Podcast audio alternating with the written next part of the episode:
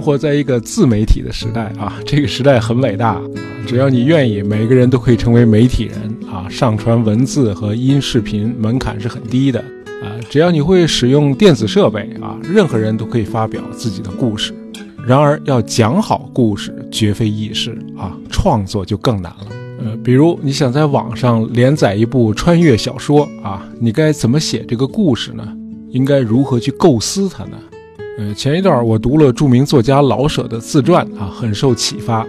老舍先生在这部自传里讲了很多他的创作体会啊，比如他是怎么想到要写那部著名的长篇小说《骆驼祥子》的。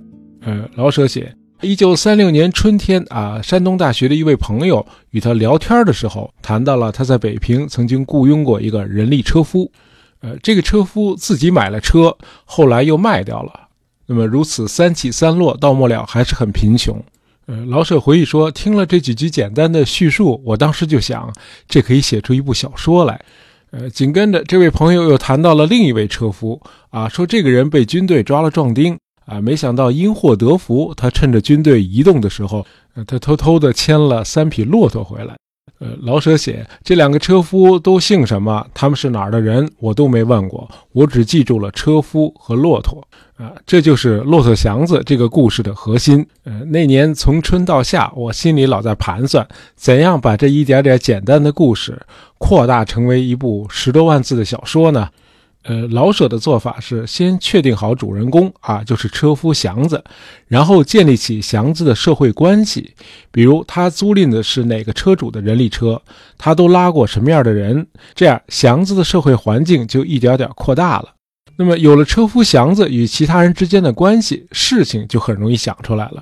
另外，就车夫本人来说啊，他应该也和别人一样，对自己的未来是有畅想的。他也有性欲，也有家庭。那么他是怎么解决这些问题的呢？老舍写，这样一来，我所听来的简单的故事就变得像一个社会那么大了。那么，在这个车夫身上发生的一切都必有背后的原因，我必须找到那些原因，这样才能写出那个贫困的劳动社会。呃，到了夏天，我辞去了山东大学的教职，开始把祥子写在了纸上。哎，老舍的《骆驼祥子》就是这样动笔的。那么，《骆驼祥子》在艺术上取得了很高的成就啊，被认为是老舍先生的代表作。那么，这部经典之作也为老舍赢得了国际声誉啊。翻译成英语之后，在英美两国也广受好评。一九四五年，甚至一度成为美国的畅销书。那么，在林子峰导演把这部小说搬上荧幕的三十四年前。好莱坞就已经买到了拍摄版权，甚至电影的脚本也已经写出两稿了啊。不过因为种种原因，电影没有拍成啊。那么值得一提的是，《骆驼祥子》的第一个英文译本对小说的结尾擅自做了篡改，那么老舍呢因此非常的不快啊。这个我们一会儿还会谈到。啊，就像老舍先生自己说的，为了写《骆驼祥子》这部小说，他还辞去了在山东大学的教职。那么从这时候起，也就是一九三六年的夏天，时年三十七岁的老舍才开始成为一位全职的专业作家。那么之前他一直都是在用业余时间写作啊，虽然已经出版了好几部很成功的小说了。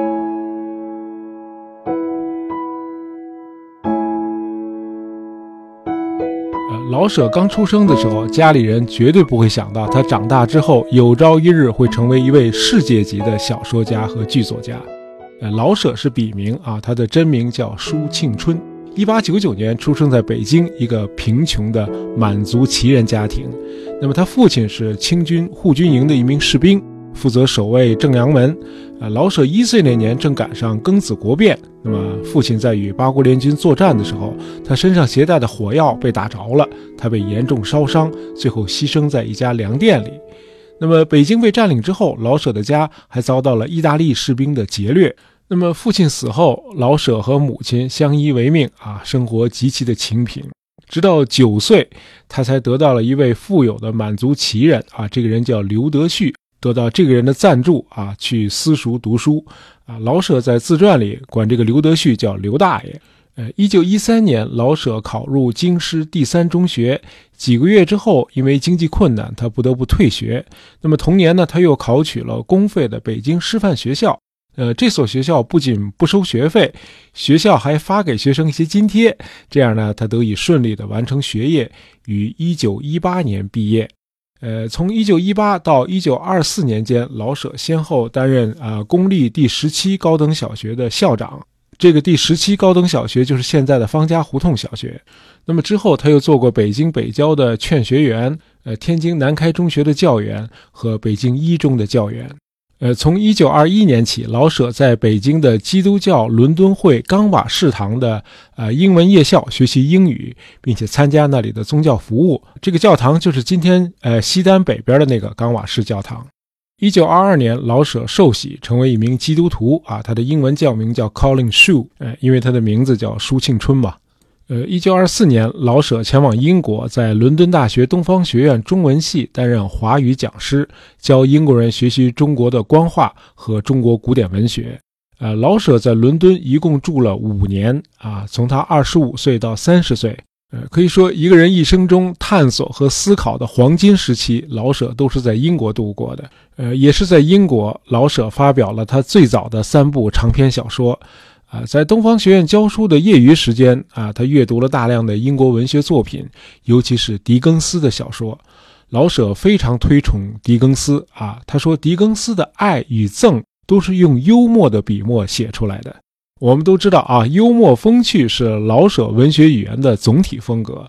呃，我猜老舍的幽默一方面来自狄更斯和其他一些英国作家的影响，当然还有不少啊老北京市民文化的烙印啊 金片子嘛。呃，文学评论家范俊先生说：“啊，某种意义上，失去了幽默，就没有了老舍，更谈不上他在文学史上取得的那样的成就和地位。”呃，老舍的头三部长篇小说《老张的哲学》《赵子曰》和《二马》，读起来都让人忍俊不禁啊，写得极其风趣。呃，尤其是《二马》啊，这部书讲的是一对中国父子在伦敦的生活。呃，当代著名作家王朔对老舍的这部小说评价可不太高啊。王朔先生说，一个发生在伦敦的故事，通篇用北京话来叙述，连小说中的英国人也是一口京片子，怎么读怎么别扭，怎么读怎么难以置信。呃，我本人倒是觉得老舍让小说里的英国人讲一口京片子没什么不妥，反而觉得挺好玩的。比如小说里温都太太对伊牧师说。你在中国感情是在教人家喝酒啊？呃，这句话里头的感情和人家啊，这都是典型的北京话啊。我们可以设想，这句话的英文很可能是 “So what are you doing in China, teaching people to drink？” 那么，如果让温都太太按照英文的表达习惯来讲这句话，反而没意思了啊，还不如像老舍那样处理。你在中国感情是在教人家喝酒啊？呃，这样说听上去还是挺顺耳的啊，毕竟是给中国读者看的嘛。那么，与老张的哲学和赵子曰这两部小说相比，二马显然写得更细腻。那么，故事的情节也不再完全是靠对话来推动了，增加了不少的心理描写。呃，这部小说里刻画的最成功的人物就是老马。按照老舍的自己的说法啊，那么老马的背后有几千年的文化，他前面有一个儿子。那么他不大爱思想，因为事事都有了准则，这使得他很可爱，也很可恨，很安详，也很无聊。那么在一九二零年代的中国啊，这个人物是很有代表性的。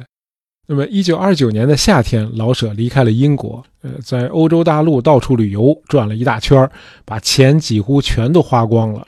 嗯，可见老舍是个做事很随性的人啊，文艺青年嘛。那么这下好，回国的盘缠都不够了，剩下的钱只够买一张去新加坡的船票。于是他不得不在新加坡滞留了半年，在那儿的一家华侨中学教书。在这里啊，他创作了以新加坡为背景的小说啊，《小坡的生日》。很遗憾，我没读过这部书。那么，一九三零年的春天，老舍终于回国了。那么从这时候起到一九三七年，他先后任教于济南的齐鲁大学和青岛的山东大学。呃，在此期间，他目睹了国民革命军北伐后国家的社会状况。呃，以此为背景，他创作了一部爱情小说，叫《大明湖》。呃，老舍回忆说，这部小说在思想上似乎是有些进步，可是我并不满意，因为文字太老实啊，全书没有一句幽默的话，这不太像老舍的作品了。呃，遗憾的是，今天我们已经无缘读到这部《大明湖》了。啊，当时正赶上上海一二八抗战，那么日军炸毁了商务印书馆，老舍小说的书稿也一同毁于战火。呃，这年呢，早些时候，老舍与胡洁清女士结婚。啊，结婚的时候，胡洁清刚从呃北京师范大学国文系毕业啊。那么夫妻俩呢很和睦，他们育有三女一子。前三个孩子都是在抗战前出生的，最后一个小女儿是一九四五年二月出生于陪都重庆。呃，老舍创作的成熟期应该是在抗战前，他在济南和青岛教书的这段时间。啊，在他的自传里，老舍对这期间的生活和创作也有非常详细的描述。呃，包括我们前面谈到的对《骆驼祥子》这部作品的构思。呃，《骆驼祥子》在上海的杂志《宇宙风》上连载还没结束，七七事变就爆发了。呃，这时候的老舍已经是国内的知名作家了。他很担心日本人如果占领了济南，啊，就会把他抓去胁迫他去做汉奸，因此他必须赶紧逃到南方去。可是，一家五口怎么逃呢？啊，这时候他的长女四岁，儿子两岁，幼女还不满三个月。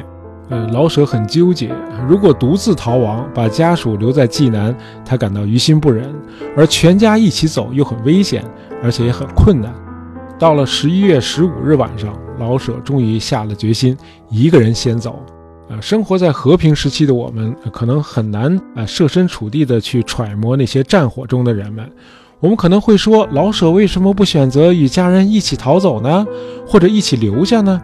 啊，从老舍当时写的一首诗里，我们能读出他当时的心情是多么的沉重和纠结。弱女痴儿不解哀，牵衣问父去何来？话音伤别山鹰泪，雪若停留定是灰。已见乡关苍水火，更堪江海逐风雷。徘徊未忍道珍重，暮雁声低切切催。呃，一九三八年初，中华全国文艺界抗敌协会在武汉成立，老舍被推为常务理事和总务部主任。呃，武汉会战爆发之后，老舍就随着文协一道迁到了重庆。呃，在重庆，他主持文协工作，直到抗战胜利。呃，抗战期间，老舍团结和组织了广大文艺工作者啊，利用各种文艺形式为抗日战争做出了贡献。呃，他自己也以团结抗日为题材啊，运用各种文学形式创作了大量的作品，包括话剧。呃，一九三九年，老舍创作了他的第一部话剧啊。当时在陪都重庆啊，由于政治黑暗、官僚腐败啊，激起群众的不满，于是掀起了一股讽刺喜剧的创作潮流。那么又赶上全国慰劳总会组织南北两个慰劳团去前线劳军，那么老舍领导的文协呢，当然义不容辞，也参加了慰劳团的活动。那为了筹款，文协决定上演一出讽刺剧。老舍回忆说：“啊，谁写这出讽刺剧呢？大伙儿都看着我，啊，并不是因为我会写剧本，大概是因为我会讽刺。那么我觉得，第一。”啊，这事儿我义不容辞。第二呢，我知道努力必定没错，于是呢，我答应半个月就交出一部四幕话剧来。虽然我从没写过剧本，可是听说过啊，一个完好的剧本需要花两年的功夫才能够写出来。啊，我说用半个月，真是有点不知天高地厚。不过也有原因，呃，文协决定五月就上演这出剧，因此得快点写。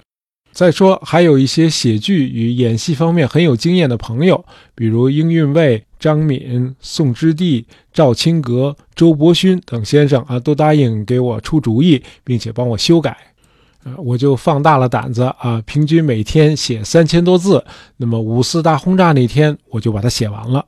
呃，我们注意到，在这段回忆里，老舍提到了一个名字，叫赵青阁。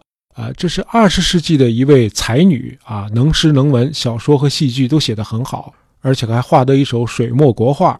呃，赵青阁是一位很独特的才女啊。她五岁的时候丧母，那么和继母合不来。十五岁那年，她听到父亲与继母商量，让她尽早的退学去嫁人。赵青阁忍无可忍，决定离家出走。在一个漆黑寒冷的夜晚，她孤身一人搭上了一列夜车。从而结束了他一生中仅有的家庭生活，开始独自面对生活的挑战。一九三零年，赵青阁第一次向《开封民报》投稿，啊，稿件立刻就被发表了。那时候他只有十六岁。那么随后，他的创作欲望越来越强烈，创作热情也越来越高了。呃，暂时在重庆，赵青阁与老舍同在文协工作。他十分钦佩老舍的才华，仰慕之情常溢于言表。呃，赵青阁手里有大量老舍的书信。呃，赵青阁晚年的时候，把自己收藏的书画都捐给了国家，那么家里挂的都是复制品。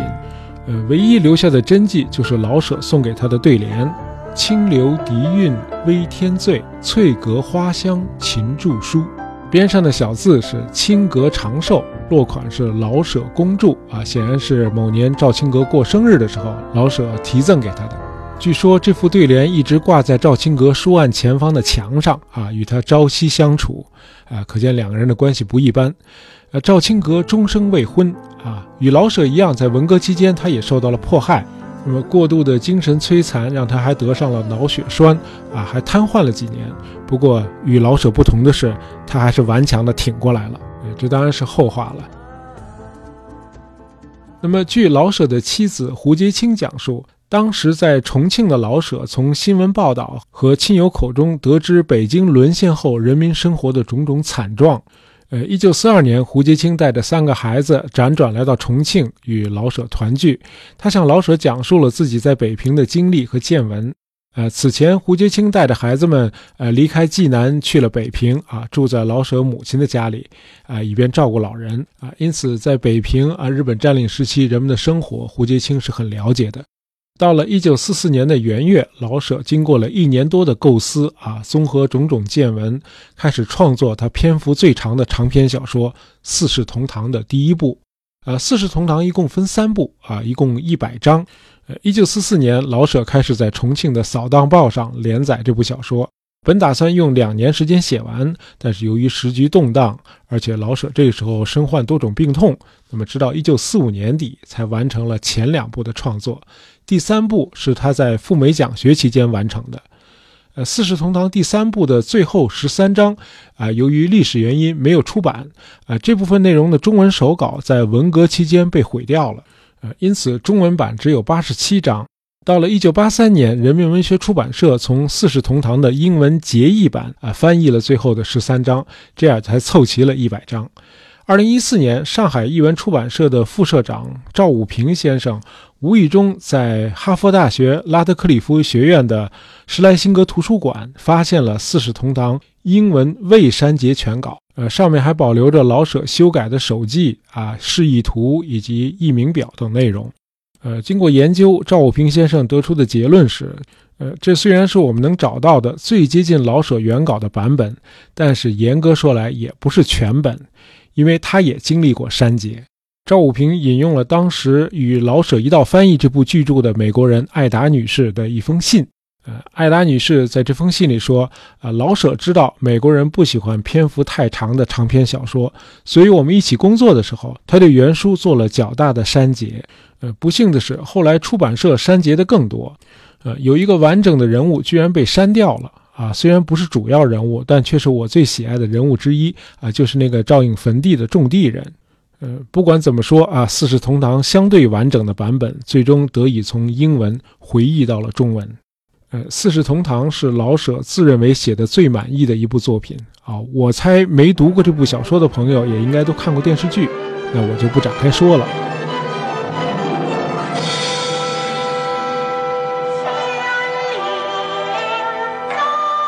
总之，老舍在这部小说里塑造的几十个人物。个个都栩栩如生，他们之间复杂的冲突也很有戏剧性啊！用刻画一个个小人物的生活来展现战争这个宏大的主题，还是挺独到的。呃，一九四六年三月，老舍接受美国国务院邀请赴美讲学。那么在美期间，主要是在一九四七到一九四九年之间，他完成了《四世同堂》的第三部。呃，从一九四八年开始，由老舍口述，啊，美国人艾达·普鲁伊特女士把《四世同堂》翻译成了英语。呃，一九五一年在纽约出版，取名叫《黄色风暴》。那么在老舍自传里，关于旅美那部分内容，专门有一章叫《写与译》，啊，主要是讲述他写作和翻译《四世同堂》，以及洽谈关于其他作品的英译本在美国的出版事宜。比如老舍一九三三年创作的长篇小说《离婚》和他的代表作《骆驼祥子》，呃，《骆驼祥子》的第一个译本的翻译者叫伊万金，啊，书名翻译成了《人力车男孩》，啊，一九四五年在纽约出版。据说这个译本篡改了原文，尤其是结尾被彻底改头换面了。这个英译本删去了那些描写祥子不太光彩的段落，改成了祥子又回到了曹家去拉车了，还从妓院救出了小福子。结果祥子和小福子有了一个美国式的大团圆的结局。呃，这些改动都没有经老舍的同意。那么出版之后，《骆驼祥子》成为呃美国美月之书俱乐部的选书，也是当年的畅销书。呃，当时老舍对这个译本是非常不满的。呃，所幸后来又有了两个忠实原著的译本啊，我们就不细说了。呃，新中国成立之后，周总理委托文艺界邀请老舍回国。呃，我们国家的前文化部长啊，著名作家王蒙曾经谈起过一段往事。呃，改革开放之后啊，一九八零年，他去美国访问，当时呢，拜访了美国的汉学泰斗费正清教授。呃，王猛回忆说，费正清的客厅里有一张很旧的沙发，王猛当时就坐在这个沙发上。呃，费正清对王猛说：“啊，当初老舍就坐在你这个沙发上，啊，我劝他不要急着回去，先观察一段时间再说。”老舍回答说：“我一分钟都不能等了，我要立刻回到中国去。”那么这年的十一月，老舍离开美国，经香港回到中国大陆。呃，在新中国工作期间，老舍曾任政务院文教委员会委员、中国文联副主席、中国作家协会副主席兼书记处书记，啊，全国人民代表大会代表，呃，全国政协常务委员会委员、北京市人民政府委员、中国民间文艺研究会副主席和北京市文联主席等职。那么，自1950年起，老舍写了不少歌颂新中国的作品啊，包括话剧《龙须沟》。这部剧通过一个大杂院的几户人家的悲欢离合，写出了历经沧桑的北京和倍尝艰辛的城市平民正在发生的翻天覆地的变化。呃，因为这部《龙须沟》，老舍获得了人民艺术家的称号。呃，一九五四年，他当选了第一届全国人大代表。九月，他出席了第一届全国人大第一次会议，讨论宪法草案。他还发了言。一九五六年到一九五七年，老舍创作了话剧《茶馆》。啊，这部三幕话剧也是通过一系列小人物的互动啊，展示了戊戌变法、军阀混战和新中国成立前夕呃三个时代近半个世纪的社会风云变化。呃老舍的话剧创作在这部剧中又有了重大的突破。《茶馆》是当代中国话剧舞台上最享盛名的保留剧目，啊，继《骆驼祥子》之后，再次为老舍赢得了国际声誉。一九八零年九月至十一月，啊，北京人艺带着老舍的这部名剧访问了联邦德国、瑞士和法国，那么在十五个城市演出了二十五场。所获得的成功和轰动效应远远超出了预料，啊，欧洲的报界、学界和文艺界对《茶馆》这部剧好评如潮。呃，我在德国学习的时候，呃，常看一个报纸叫《莱茵内卡日报》啊，因为当时我就在莱茵内卡地区啊，这是那个地区很重要的一份报纸。呃，《莱茵内卡日报》以整版篇幅介绍了《茶馆》，呃，大标题是“远东的戏剧奇迹”。呃，遗憾的是，所有这些老舍都看不到了。呃，在茶馆风靡欧洲的十四年前，老舍就去世了。一九六六年八月二十四日的清晨，啊，在前一天遭到红卫兵多次的殴打和批斗之后，遍体鳞伤的老舍来到了北京城西北角外的太平湖。呃，他在那里坐了一整天。啊，当日深夜，他跳湖自尽了。啊，终年六十七岁。